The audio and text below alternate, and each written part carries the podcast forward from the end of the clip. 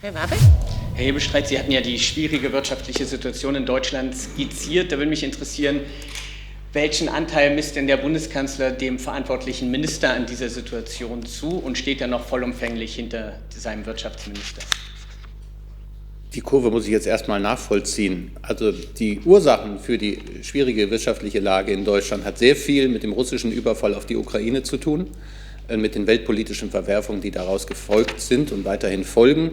Wir haben es mit einem ja, aufgeregten weltpolitischen Umfeld zu tun.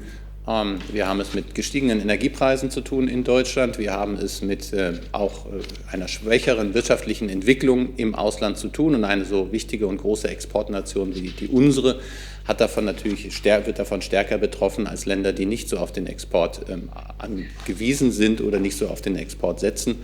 Und insofern ähm, gibt es da nichts, was dieser Bundesregierung oder Regierungsvertretern vorzuwerfen wäre, so wie Sie das insinuieren oder, oder in Ihrer Frage anlegen, sondern ähm, diese Regierung arbeitet äh, kraftvoll daran, ähm, durch dieses weltpolitisch aufgeregte Fahrwasser dieses Land zu steuern. Zusatz? Zusatz. Sieht der Kanzler denn andere Ministerien in der Verantwortung, etwa das Ministerium, das sich gegen die, am vehementesten gegen die Aufhebung der Schuldenbremse stellt, in Verantwortung oder zumindest Teilverantwortung für diese aktuelle schwierige Situation? Nein. Herr Rinke nochmal?